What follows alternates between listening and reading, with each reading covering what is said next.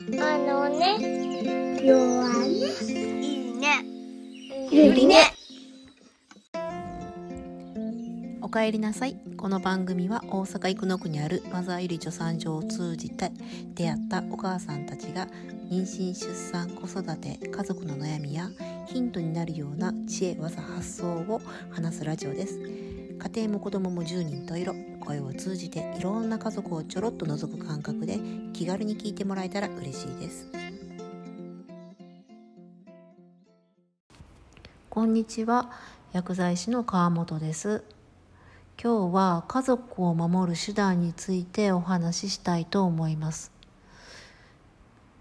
皆さんは家族を守る手段っていくつ持っていますか？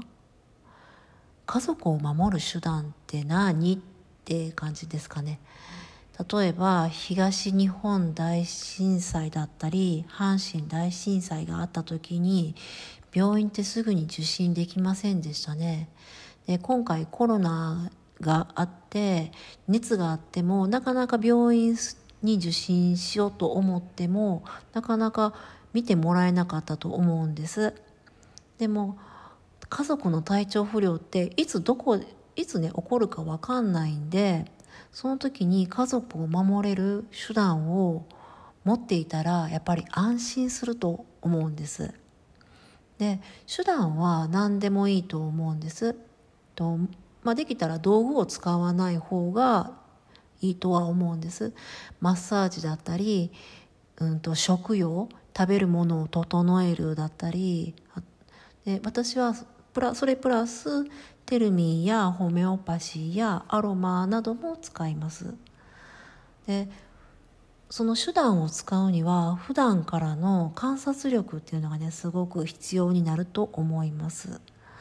普段からその子供の手足あ、えっと、お腹背中首とかの温度を知っておくこと。この子はどこが冷たい子手足が冷たい子だなとか首が冷たい子だなとか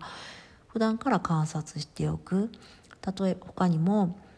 頭に汗をかけやすいとか手のひらとか足の裏に汗をかきやすい子だっていうのをやっぱ知っておくといいと思います。で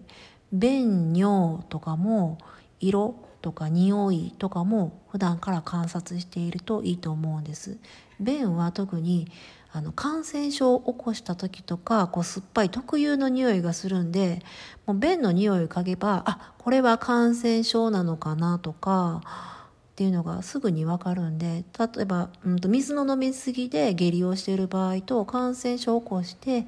下痢をしている場合だったらもう全然匂いが違うんでそういうところを普段から観察しておく。あとおしっこが黄色いなって思う時は、うんと、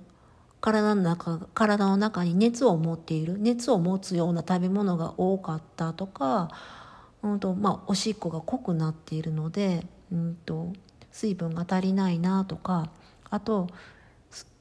量が多くて透明とかっていう場合には冷えているなとかちょっと知っておくといざという時に使えると思うんです。